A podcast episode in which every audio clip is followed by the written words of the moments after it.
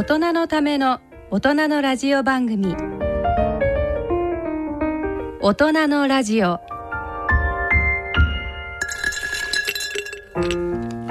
ご機嫌いかがですか？坪田和夫です。こんにちは西澤邦弘です。こんにちは久保田恵里です。この時間はご機嫌をテーマにお送りしています。はい、えっ、ともうもうって言っちゃいけないですね。今年も12月になりました。はい。します師走になりましたね。12月は先生はもうスキーシーズンがそろそろ参りますが、そうですね、はい。そうですね。でもその前にねええ。あのベンチャー大賞っていうのが、うんはい、この、えっと第3週の日曜日にありまして、うん、嬉しいなっていう感じ、ねそうですね。久々にリアルで開催もありそうん、あと華々しい上場記念パーティーもねあありました。先先月終わりまして、もうはい。もう非常におかげ楽しい会でありがとうございまあの第1回坪田ラボオープンキャンパスっていうねあそうですね。やってあ結構、そうですね。はい。あの何百人ってレジストレーション来てくれてありがとうございました、ね、あのオープンキャンパスはえっ、とそうです。えっ、と今年の講演者は東大の鏡先生と、うんうん。あと慶応の岡野先生で、こういうこういうのはまた来年以降もやられるんですか？そうですね、うん。来年以降あのちょうど6月23日があのちょうど IP をした日なので、うん。まあそこら辺でやりたいなと思っています。はい。またあの坪田ラボのホームページでご紹介がある。はい。今そういうこうサイエンス系ベンチャーで、ええ。そういう試みやっていたとこなんてあるんですか？そのまあこういうオープンキャンパスっていうようなネーミングねこれ素晴らしいんですけど、ね、うん。あのなかなかないと思いますけど、うん。ただあのシンポジウムとかやってますよね。うん。あの例えば出雲さんとこもやってるし、うん。えーっといろんなとこやってると思うね、うん。日経と組んだりして。あまあ確かにね、ありますあります。まあただねああいう形でその非常にこうなんですかねあの独自であのやられたじゃないですか。うん。ああいうのがいいなと思って、うん。なんとなくそのもっとこう広げたい広げたいって形でその確か例えばね私たち日経と組む組むっていうのはあったりしますけど、そうじゃなくてなんかもっとこうちゃんとこうコアな発信をちゃんとするっていうか。そうですね。うん。ぜひ発信は続けていきたいと思っております。はい、それでは大人のラジオ進めてまいります。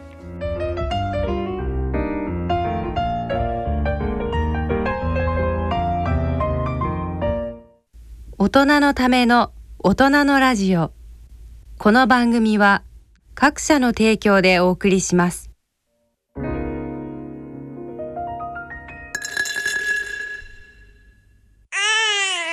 人生100年時代100年の人生をどのように生きていますか？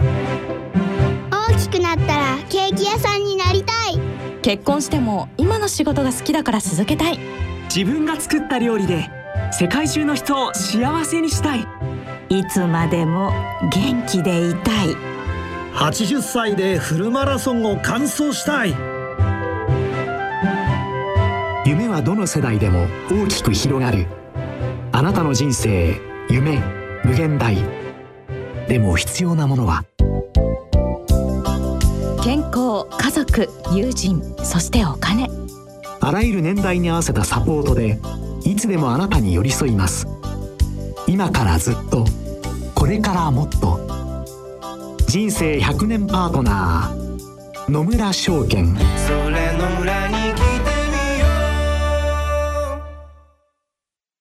大人のラジオ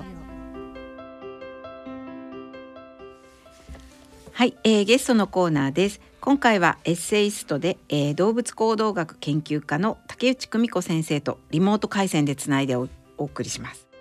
竹内久美子先生のご経歴を簡単にご紹介させていただきます。えっと竹内先生は京都大学理学部卒業後、同大学院に進まれ博士課程を経て、えっと1991年に坪田先生が大好きなそんなバカなを出版されて、えっとこの書籍で、えー、第8回講談社出版文化賞、えー、科学出版賞受賞などあのいろいろな受賞をされました。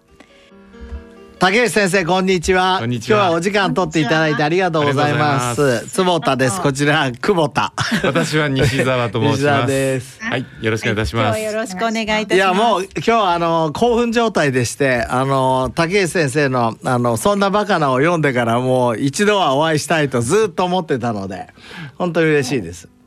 あ、お待たせしました。あれ先生発刊発刊って何年になるんでしたっけ？そんなバカあそんな。なバカな1991年ですね。僕多分それすん買ってで感動してであれですよね。赤い本でしたよね。確か。違いましたっけ？あ、あーそうです。赤い部分が。赤いんですよ。あのチンパンジーの。うん。本がね、そう。で僕自分であのご機嫌だからうまくいくっていうのはこれに似て赤い本にしたの。覚えてる？そう。それが原因で先生のそう。方は赤かったそう赤かった。赤かった。そうそう。いやそれであのあのまあお会いししたいって僕あの一月に一回あの面白い人に会いに行くっていうプロジェクトをずっとやってたんで。えっと、あ今月はもう竹内久美子先生だと思って手紙書いたんだけど全然お返事来なくて であの何回か書いたんだけどダメだったんですけど、まあ、ちょっと先ほどお聞きしたら ちょっと体調ね終わり悪かったということで、あのその想像力がなかったね俺なんか嫌われてんのかなって全然あってもない。違います。いやでもしつこく21年間しつこく言っててよかったです。こうやってお会いできて。いやありがとうございます。ね今日はあのそう西澤さんもそんなバカなをはい。お読みになって。私はね特にねはい。やっぱシンメタリーな男になんか結構ショックを受けたというか私あの子供の時にですねあの顎から転んで顎がちょっとこう歪んでんですね。でそもそも自分の顔がシンメトリーじゃないとすごい気になってたのでやっぱりなと思って。でもでも頑張ろうと思って、はい。僕はあの先生がリチャード・ドーキンスを紹介してくれたじゃないですか。はい。でいわゆる遺伝子、えー我々は遺伝子の乗り物であるっていう理論にはい。初めて出会ったので、はい。非常に驚くとともに感動して、で先生会ったら絶対聞こうと思ってたことがあるんですがそうすると、はい。我々のただ乗り物じゃやっぱりちょっと嫌なんですけど我々の存在意義は何になるの、せ竹内先生自分で何だと思ってるんですか？あの申し訳ないけど別にただのあ私もねそのドッキンスの考え聞いてもう谷底に突き落とされるくらいショックだったんですよ。思ったんですよ。でもいやよく考えると確かに生命の誕生まで遡って考えると最初から個体があって遺伝子があったんじゃなくて、まあ最初はまあ遺伝子というよりも自己複製子なるものができてただ最初は生命がない状態のところにいろんな有機物ができてきてそのうち有機物がこう自己複製できるようになったわけですよね。ええまあ、それは後の DNA とか RNA にと言われるものになるわけですけどその自己複製ができたってところが生命の一番のポイントじゃないですか。生命と生命じゃないものって自己複製ができるか否かが分かれ道ですよね。いやもうもちろんそうですだからそこはもう納得してるんですけどええじゃあ自分の存在意義は何なのかって考えた時にそのバトンタッチをするだけの乗り物じゃあやだなと。で僕はそそこはずっと考えておもあの自分が思ったのはやっぱり自分が今こう生きていてご機嫌でいるでこれは遺伝子にはコントロールされてないわけなので。でもねそのご機嫌っていうのもね、やっぱり遺伝子の意図にかなってる時ご機嫌に感じるんですよ。あ多分まあまさにそれはわかります。なるほど。それはわかる。ただごきうんまあちょっとここはあのこの間のリチャード・リベットのよ本読んでその自由意志というものもちょっと今揺る揺らいでるとこあるから 完全に言えないんだけどだけどあの先生の本を読んで僕は自分で一生懸命書いてそれでその後4年後ぐらいに回答を自分の中で出したのが「ご機嫌だからうまくいく」っていう本で、やっぱりご機嫌で今いるっていうのはまあもちろん遺伝子があって自分があの存在してるわけだから先生のおっしゃるように遺伝子から逃れられないとしても、この瞬間は俺のもんだみたいなところはね、ちょっとえっ、とまあ納得したんですけどね。ああ、まああのそれで納得できる人は幸せだと。思います。どうですか久保田さんとか。いやあの先生が今あのご機嫌にいるっていうことがこの遺伝子の理にかなってるっておっしゃってて、でなんかでもこうすごく長期的には、えー、と不機嫌というかなんかこうすごく慎重であったりとか、なんかそういう方が、あの遺伝子がこう生存する確率ってもあの増えた時代っていうのが長かったと思うんですけど、うん。なんかそのだからご機嫌な人は例えばわーって楽しくて、まあ、坪田先生とかみたいに、あのすごく躍動感あふれ、うん。あの不注意で例えば崖から落ちちゃうみたいなね。ありそう。あのうん。で まあそううん、そういう面もあのリスクを避けるための慎重な心とかね、うん。そういうのもあるけれどあのご機嫌た例えばほらあ子供が生まれたとか孫が生まれたとかなんか好き好きな人と結婚できたとかそういうそういったやっぱり最終的にはい遺伝子のが増えることにつながるからこそそういう心がうん。進化したと私は考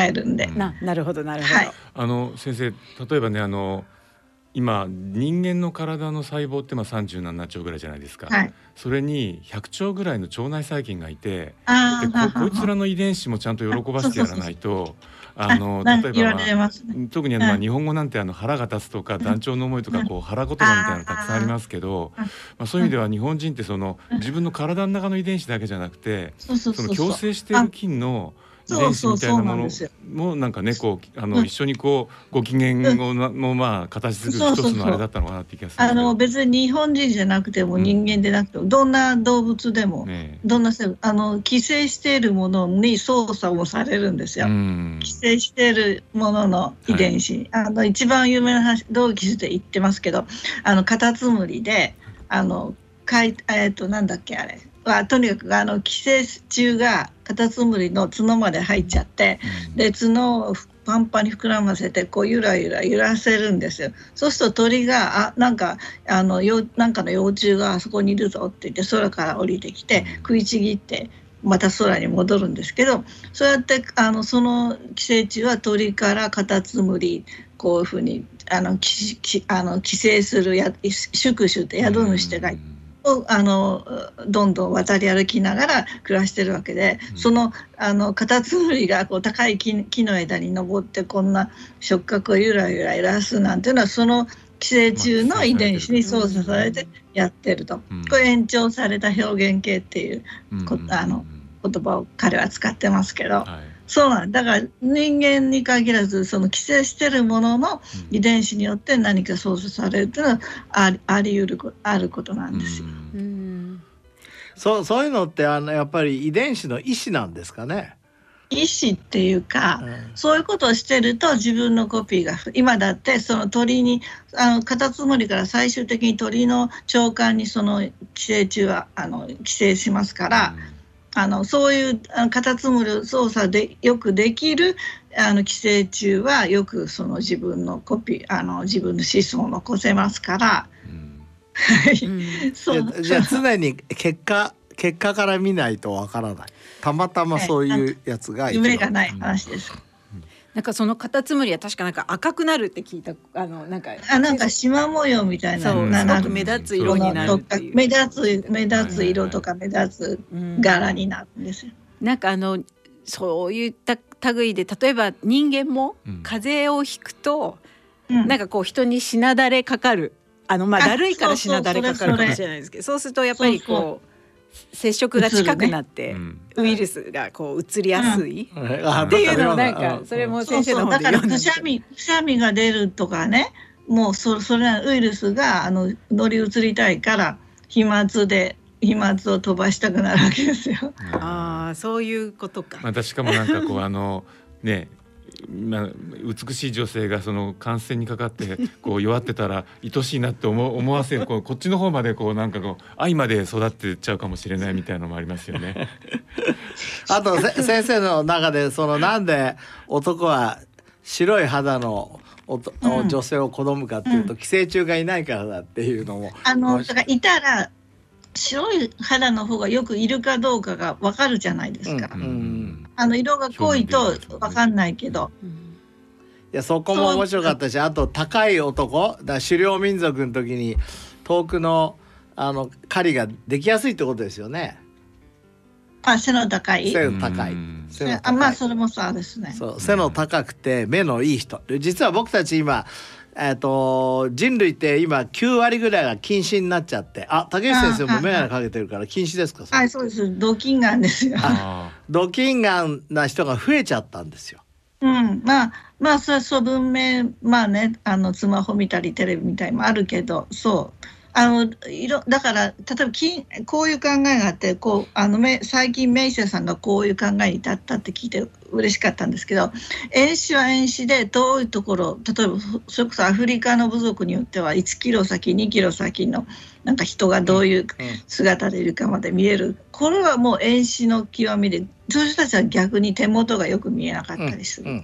が手元がよく見えるっていうのは手元の作業に適した人たちなわけですよ。そのそ遠くはよくねのそのそれが適応理論で僕たち、僕たちはそれに真っ向から反対してるんですよ。それどうしてかっていうとね竹内先ええ生それ眼鏡外してみて眼鏡外して近く見えます？だから適応しすぎてんの。適応しすぎて適応しすぎてるっていうか我々この間ネイチャーコミュニケーションにこれ発表したんですけど ER ストレスっていうのが一旦始まると止まんなくなっちゃうんですよ。近くを見るようにしてったら止まんなくなっちゃって近視がどんどん進んじゃってうんあのいわゆる三ジオプターって言って近くで見るところぐらいで止まってくれりゃいいんだけど、そしたら失明リスクも少ないんだけど、どんどんどんどん進むから近くでさえも見えない人が今激増してんですよ。うん。これが問題。だから、うん。昔は先生のおっしゃるようにねあの近くが見えるようになった。これ適応だから。でも適応だったら3ジオプターで止まるべきなの、止まんないんですよ、うん。うん。なのでそこはちょっと眼科医としては先生そのその理論には乗らないでほしい。あ目が飛んでらっしゃる。ああそうなんですか。すいません、失礼しました。いえいえ。偉そうなこと言いましたいやそれそそれでそれがなんで禁止になっちゃうかっていうのを予防するために、あの大学発ベンチャー作って今一生懸命あの世界の禁止問題を解決しようとしてるんです。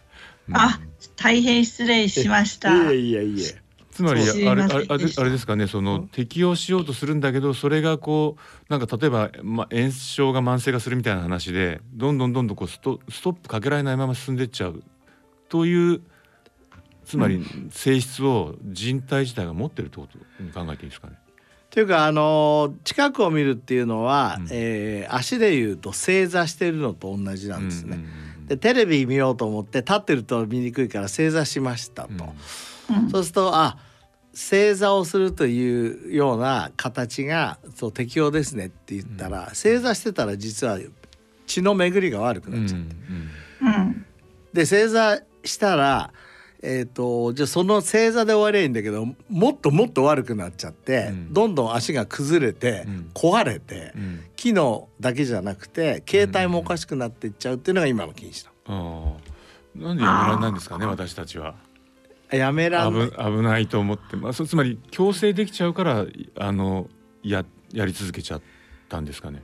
どうなんですか？あの実はあの竹内先生、えーと100年前から近くは見てたんですよ。人類は。寺子屋もあったし。うんうん。だけどもう一つあの近視を予防する外遊びっていうファクターがあったんです。あーあなるほど。のプロテクティブな。うん。それが飛んだんです突然。うん。うんこの数十年間で。人類なはる部屋の中に入ってきちゃったわけ。はいえええで部屋の中入ってきちゃったら OPN5 っていうあの非視覚系の光受容体が全く働かなくなって、うん。それで脳と目の血流が悪くなっちゃった。これがあの我々のセオリーで、うん。実際それで治験やってんですけどあのいやこんなの竹内先生がまたそんなバカな2みたいなので書いてくれたら面白いと思う。人類が禁止になったのは外で遊んでないからなんだっつってとかさ。確かにいやだからたまには遠くを見なさいって言わ言われますもんね。そうなんですけど今もね今もちょっとミスアンダースティング。遠くを見ることじゃないんですよ。外にいること自体が大事。あで動く。自分動かなが動くとか。外にいるだけでいるだけ。ひ光の環境ですそう光の環境です。光が大事なの、えー。ああなるほど。どどうしてかっていうと部屋の中にないんですよこのバイオレットライトっていう光が。なるほどなるほど、ええはい先生これあの後でえっ、と論文を送らせてください。あありがとうございます。なんか先生あの竹内先生はなんかこう光と生物とかでなんかおも面白いというか、そんなバカな通になりそうな何かお話ってありますか？まさにあのドーキンスの考えを皆さん知った時に「えー、そ嘘とかそんな そんなバカなことがあるのかっていうあの感じをタイトルにしたんで。いやあれは本当名著ですよね。うんで結構でディーテールもほらなんだっけ論文書いていくとそのタコツボにはまっていくみたいな結構細かいとこまでね描写しててね研究者こういうのいるいるみたいな。いやなんかねちょっとやっぱりねなんかあの面白い論文読んでても私あのまあちょっとくわ専門的な話になりますけど、ええ、結論よりもマテリアルメソッドといって材料と方法っていうところあるんですけどあのどどういう人を集めてこういう研究したっていうところでうん、でこういう苦労があったとかここここういう何人かはこう適さなかったから除外したとか、ええ、いろいろその苦労話が出てくるんですよそこに。結果よりも、はい。はいはい、はい、そういうとこが好きなもんですから異常に。書く時も結構書いちゃうんですよそう。そういうああそうだ。僕、あのせっかくあのこう竹内先生と坪田先生がまあ今日お話しされてるんですけど坪田先生あのそもそも眼科の先生であの資格をやられてますけれど、はい、あの竹内先生のこうご本の中でねやはりこう指指とかあと、そのシンメトリーであることとか、女性だとウエストとか非常にこう、あの視覚的なところでその,、そのまあ相手を判断したり選ぶのを判断するっていうのは非常にあの、まあ、強い要因っていうふうにまあお書きになられてる気もするんですけど、はいはい、その意味ではそのまあもちろん匂いあの美人は匂いがいいみたいなのがありましたけど、はい、あの視覚ですね。こう視覚とそのそれそれで認識できるところにそういったその、うんまあ、免疫的な強さとかもしくは、うん、あの生殖力の強さが現れるってこと、うん、この辺りっていうのは先生はどういうふうにお考えなんでしょう？いやややっぱりその、えー、まあいろいろ実はあの匂いもすごいあの相手の免疫の方あのとの重なり型の重なりを見るのに匂いすごく大事ですし声もあの相手の免疫力の高さを知る一番重要な手がかりも声なんですよ。うん、だけどやっぱりあの人間で一番発達してるのは視覚じゃないかなと思います。あの大体哺乳類って嗅覚が発達してますけど、うん、人間の場合ちょっとまあこう立っちゃ二足歩行にあったからかもしれませんけど嗅覚がちょっと弱いんですよね。あんまり頼ってないんですね。なのでやっぱりあの坪田先生のご専門である視覚が一番、うん、あの鋭いっていうか一番頼りになる信号なんじゃないかなと思います。つまりそこにこう視覚にいい感じで捉えられるように自分たちの体をつまり魅力的に作ってるってことなんですかね。とかまあそれ両方ですね選ぶ側選ばれる側相互作用でそうなってと思います。そういうのもやっぱりあれですか？遺伝遺伝子が何らかの形でこうそっちの方向に行かせようとしてる。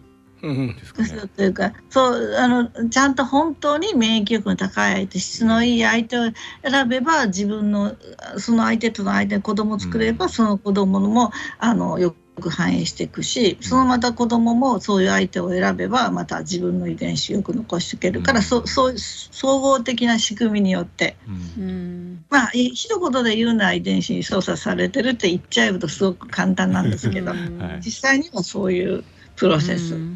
で多分遺伝子に操作されてなんかあの男性は素敵とか、うん、なんかあの女性は素敵みたいな、こう脳がなんかこう活性化するようにできてるっていうことですよね。そうです、ね、はい、ただ先生ね男性間競争だったら、例えばクジャックとか大きければあの生き延びられるかもしれないけど今度種族としてはあんなの広げてたらいろんなね戦いに負けちゃうから。これだから。戦いって2つあるんですよねきっとね。種族間と種種内と。そうそこがどっちを選ぶかですけどでもクジャクのオスはもう、えー、あの捕食者に見つかってもいいからメスに選ばれたいと。うん、で選ばれてあの交尾しとけば自分がその後やられてもこう子孫残りますから、どっちを選ぶかなんですよ。あなるほど。クジャクはそっちを選ぶ。俺クジャク派かな。ただねただねこの問題を解決して鳥っているんですよ。えどういうこと？ですかはい。ええっと庭師鳥って呼ばれるグループでえ自分の魅力じ自分でみ魅力をアピールすると捕食者に狙われやすいんでえ。自分の魅力じゃなくてこう建造物で争うと。あーなるほど東やってとかこう木の枝を組み合わせたりいろんな花びらとか貝殻とかをあの装飾してそれをメスに見せるんです。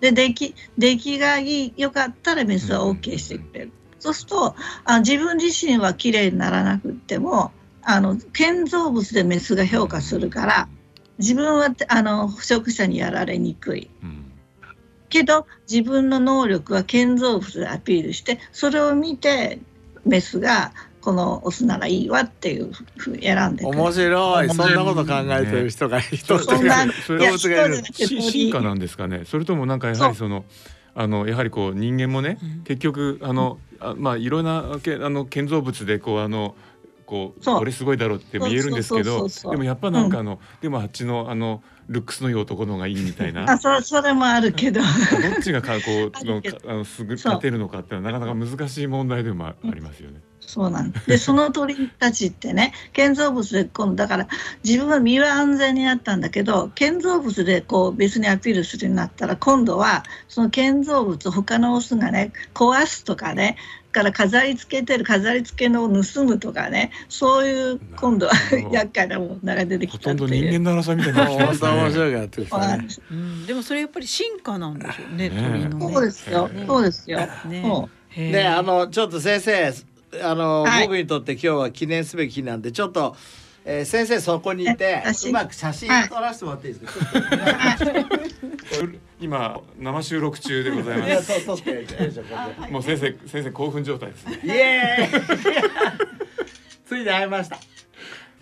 あ、では今日は竹内先生あのお時間いただきましてありがとうございました。あのもう20年の坪田先生の夢が叶って。いやあの僕はこれでこれを機会に本を送ったりして あのだって思いそそんなバカなってあるじゃん。外で遊んでないとどうして禁止になるのとかで、また先生に光のことを、えー学んで 学んでもらってあわかりま逆にしたご紹介してもらったらいいかなって思いました。うん。ではまた先生あの何か機会があったらはい。ぜひご出演いただけると嬉しいです。はいありがとうございました。ありがとうございました。失礼します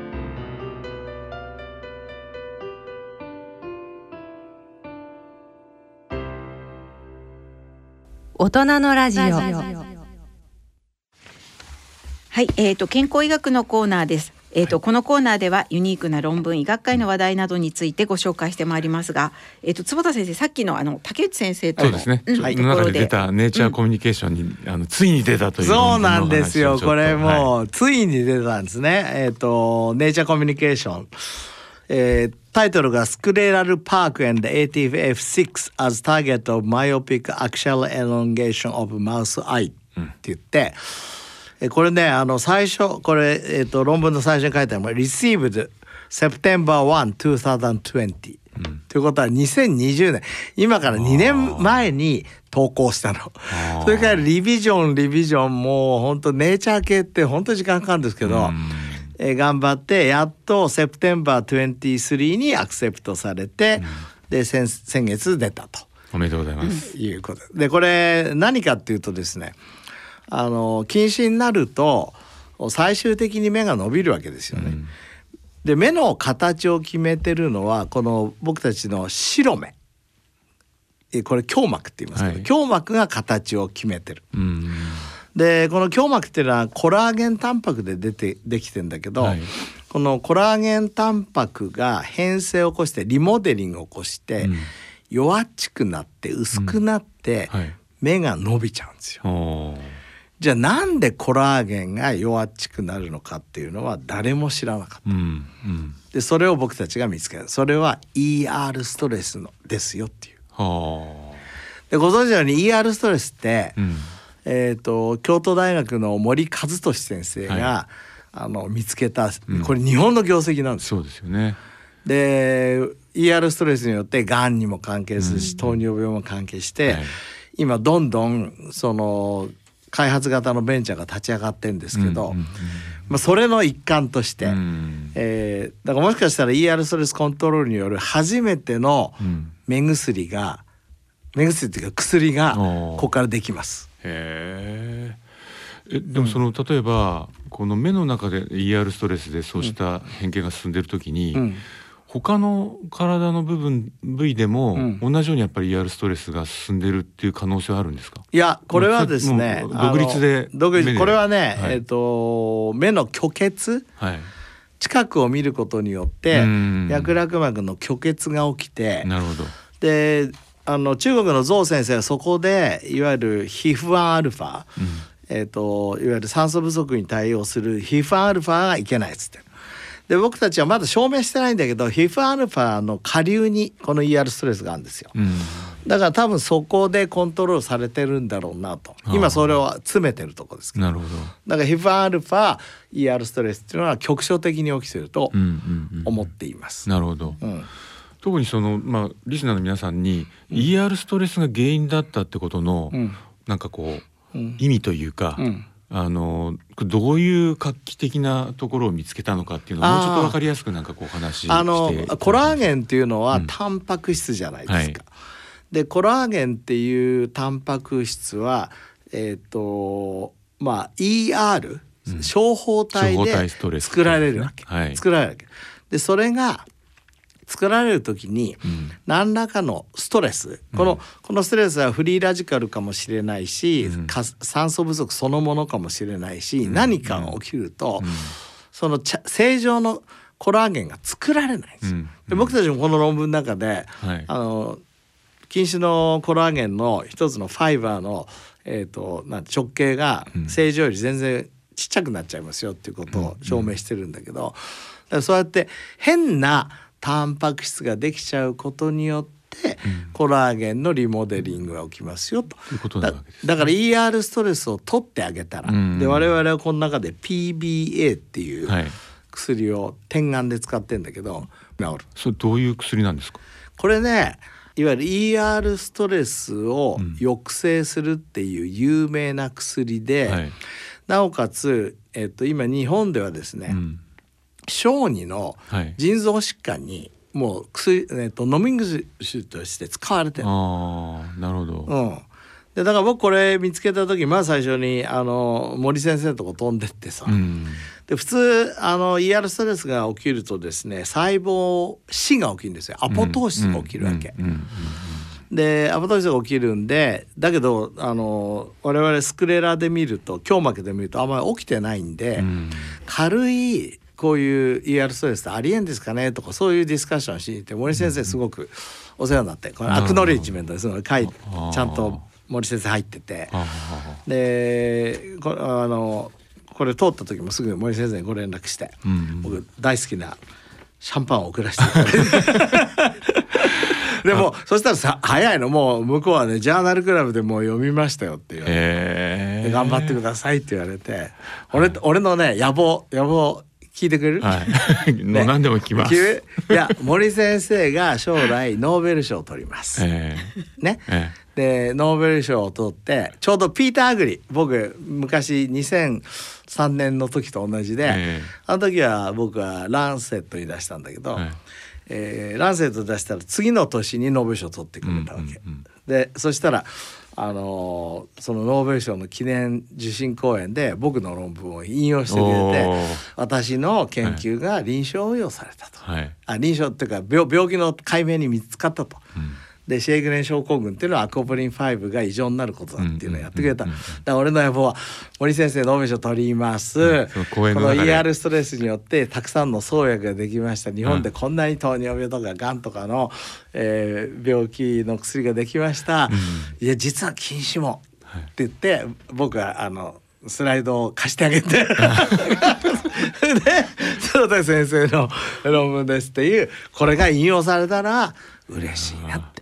なんか重大ニュースの中にそのうち盛り込まれそうですねそれ。ねえねえねえねえ。森先生のノーベル賞。とそうそうそうその中に使われるってそうそうそう。だから一生懸命ノーベル賞取ってくださいって。でもいろいろして。まあそういうあのなるほど2年がかりっていうかじ実際プロジェクト始まってからしたらもう5年がかりのプロジェクトで、まあでもこういうものがあのリタイアした後も出せるっていうのは新しい時代ですよ。そうですね。すごいですね。だってそうじゃんもう大学の教授じゃないんだからもう。まあでも大学の教授時代時代に一応出されていた。えー、はそうなんですよね。そうですね。大学の時代出したのがね最初に。そうその後だから最後の最後までこれをやれてる？うん。やっぱ素晴らしいですよね。リアルな事業もどんどんね進んでいるわけですし、うん、先生それで今話が途中で終わってた気がするんですけど、うん、そのだからコラーゲンの変性が、うん、えっ、ー、と起きるけれども、えっ、ー、となんだっけ？そこまで破壊されアポトーシスがそこまで起きないという話で。起きない。何ですかったらそういうものもありえますって言って、でそれをへそれをじゃあよ抑制したらその時はまだ抑制してなかった。あ抑制してたのかな。あの治るかもしれませんねっていうディスカッションして、うん、でうちがどんどんデータ出してって、うん、でこれはだからもう実際にあのロート製薬っていうところと一緒に今開発まで進めようとしてる、うん、なるほどなるほど。で非常にあの僕は期待してる、それはアポトーシスがその細胞死が止まるっていうことなんいや細胞死は実はあんまり起きてない。起きてない。僕たちが見る限り。だただね、先月号の IOVS っていう雑誌に、あのちょっと動物は違うんですけどマウスじゃないんですけどギネアピッグっていう、まあ、モルモットです。ね。そう。のあの禁止モデルではあのみやえっ、ー、とこの胸膜じゃないんだけど脈絡膜に結構、うん、そのアポトーシスが起きてると、うん、いうことが書いてあったので、うん、もしかもう一回ちょっとしっかりは見ようとは思ってるんだけど、ね、あのちなみにね、まあ、そういうこうあのまあ正しくないものができちゃったりしたりした時に、うん、まあそれこそあのやはりノーベル賞をあの日本人が取られた大隅先生が取られた、うん、オートファジーという機構が働いて、うん、特にその再利用が始まるとか、そういうのもあるじゃないですか。あとまあそのアポトーシスして老化細胞になって悪いことしてたらこれはこれでまた処理機構が働く。そういうのあの、まあ、今話題のそうしたあの、まあ、正常な状態を維持しようとする、私たちの体の中にある仕組みと、あの処方体ストレスっていうのはどういう処方剤とストレスもまさに、うん、あのそそれメンテナンスの一つです。で処方剤ストレスがえー、と軽い場合にはそれを抑制する仕組みもちゃんと持ってんのね。うん、でそれが行き過ぎちゃうといろんなことが起きちゃう。オートファジーはもう別個にあのあの進む仕組みとしてある、ね、そうそう。オートファジーはさ逆になんていうの、うん、異常なタンパク質を処理する方じゃん。うん。はい、これは異常なタンパク質ができちゃうところのお話なんですよね。うん、であまりにもできすぎちゃったらもう諦めて殺しちゃうみたいな。うん、オートファジーとかでももうあの手当てができなくなると。そうそうそうそう。つまり非常にこうだから3段階4段階でいやエラーが起きないように一応私たちの体はしようとはしてるわけですよね。そうそうなの。うんで ER ストレスって言ってもねあの実は3つのパスウェイがあるんだけど、うん、その中のパークと ATF6 っていう2つがすごい重要だよっていうのをまあ見つけて、うん、結構ね細かいなるほどね。最初は ER ストレスっていうので論文出したんだけど、通してくれなかったの向こうレビューアーがね。でもこれこのことが分かって、うん、さらにこの研究ってその先生の今やられてる目の関係の研究あのまあ仕事の中で、うん、他に何かこう役立っていく可能性もあるんですか？あこれはですね、うん、もう ER ストレスっていうのは、網膜でもいろんな、あの病気と関係することがもう分かってたの、分かってたの。はい、それでえーと、実は我々これ見つけた時に、うん、まあ我々会社としては知財を取りに行くわけじゃないですか。えー、でまあもう捉えてんだろうなと思ったら禁止だけ抜けてたんですよ。なるほどで他はみんな捉えてるんですよ。糖尿病性網膜症でも網膜性、はいはい、でもここだけ抜けてたんでそこで知財が成立したんで僕たちは薬剤の開発ができ始めた。なるほど。これはついてた。運もあったってことですね。そう研究はセレンディビティと運と両,、両方だよね、と思います。なるほど。あとしつこさ。だってこれもう何年もやってんだからさ。はいはいまあ、ということはだからあのある意味そのいろんなところで、そのもう研究が進んでたんだけど、うん。目のところはまだその小胞体ストレスのところで、うん。まだなかった分野があったんだってことですね。うこれはね池田さんってうちのもうすごい優秀な研究者が、まあスクレラをずっと見て胸膜を見て、あ ER ストレスが起きてるっていうのを形態的に小胞体を見ることによって気づいたの。すぐ気づいたの。で僕はたまたま PBA ってね俺ねここで言っていいのかどうか飲んでたの。の PBA っていうなんで薬なんで飲んでたんですか？えなんで飲んでたかっていうと PBA はアルツハイマーとかの脳のそのなんていうのかな記憶力にいいって言ってアンチエイジングの中で飲んでる人いるんですよ。へえそれはその覚えてない？あの高価大学会でも結構ええ。話題だったの。あそうですか。だから飲んでたの大きい薬で。で飲んでたの知ってたから。副作用ないんですか？ちなみに。うん、あんまりない。あんまりない。あのその少量だったね。なるほどなるほど。ですぐに池田君に「これさちょっとさ溶かしてさ、ちょっと点眼してみろよ」とか。あ、え。え最初腹腔内注射したのかな、えただ先生なんか禁止が抑制できましたとか言って興奮してこの論文になった。まあ、そういう意味では、まあ、このこの論文も面白いしその PBA っていう薬自体の、うん。もう実はやっぱり面白い薬だって話でもあそうそう。だって副作用ないし、うん。もうつ子供に使われてるし、はいはいはい。点眼にした時だっええ。てすごい濃度低いからね。それは例えば今あのちょっと話横にずれますけどあのアンチエイジングに効くんじゃないかって言われてるラバマイシンみたいな、うん。ああいうものともなんかこう近い領域にあるってことなんですかね。そうですね。ラパマイシンは M トールっていうあはいはい。うんあの機構を抑えるんで、うん。まああの一連のいわゆる、まあ、細胞をメンテナンス機構ですよね、うん。だからまあい一連といえば一連だなるほどね。いやそうそう。だから今日は先生のその論文のお話でね、まあ竹内先生のお話もあったんでもうね締める時間なんですけど、はい。い、やあの実はちょっと私もチェックしてたやつの中でラパマイシンを人生の早い段階で投与しとくと、あの後であの年を取ってから投与するよりもずっと効くっていう、うん。そういうのが出てて、うん。つまりあのもういろんなことが現れてくる前からそうですよね。ラバマイシン投与をすることでいわゆるこうあの悪い老化をもう鼻から止めていくというような論文が出てて。ね。デビッド・センクアレアなんかもうそれに投資してるんですけど。ああなるほどなるほど。で非常に少量のラパマイシンをそれも毎日じゃなくて、うん。例えば週に2回ぐらいとかね。うんうん。でそれを若いうちからやるといいと。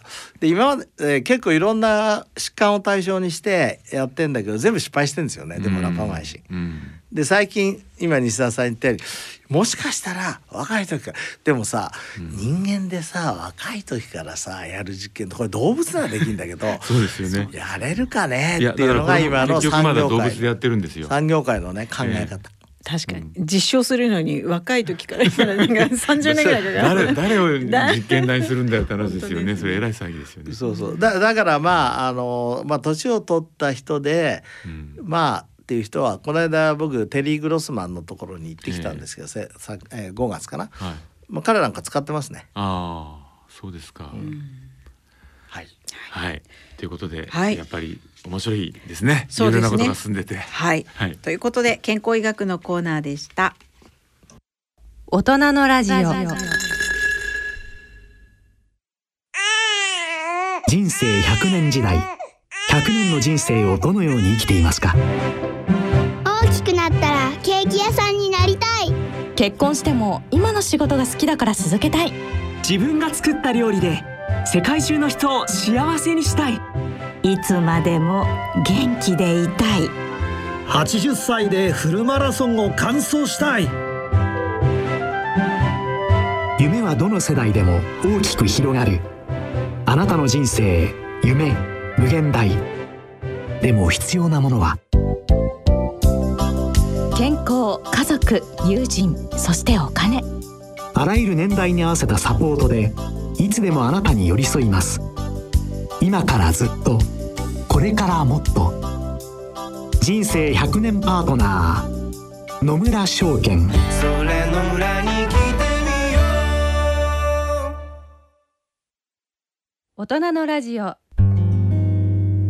い、えー、今日の大人のラジオはいかがでしたでしょうか、い。やー竹内さんに会えてもう感動です、もうなんかあの生の収録中に写真を撮っているというなかなかそう初めてだね初めてね、あとそうさっき私たちな。んか20年越しのあのリクエストとか言ってましたが30年だったそうってね、30本当はね、そうね、そうそうね、えー、そうそう、1991年ですからね。ね30年前な。んですいや僕のあの強みにパーシステンシーっていうのがあるんだけど、うん今日は強みを見たね。そうあですね30年間会いたいと言い続けた、そうそうそうそうそう。ね、遺遺伝子な。のかご機嫌な。のかというちゃんとまあ短かったけどちゃんと論争もできたというそうですねまあでも本当まあこれがね今年最後の放送ですけど先生本当今年はあのちゃんと上場もさせたしはい。あのなんかますますあれですよねご機嫌いやい会やご長機嫌ですね。まああの上場もできたし先ほどのねネイチャーコミュニケーションも出せたし、はいえートランペットもちょっと上手くなったかなと思いますし。本当あのみんな言ってましたよ。あのあ先生のトランペットが。特になんか最後の曲なんかすごい良かったですよね。本当、うん。ありがとうございます。ラブ。ラブうん、はい。すごくいいいい。はい。なんかみんなこううん、今度はあのね視聴者の皆様にもどっかでお聞かせ できたらと思います。来年来年はそういう機会もね。生ライブ生ライブ。生ライブ。生ライブ行きます。ご機嫌ライブを。うん。来年はね、はいはいということであのそろそろお時間となりました皆様良いお年をお迎えくださいはい、はい良いお年を。良いお年をお迎えくださいさよなら。さよなら。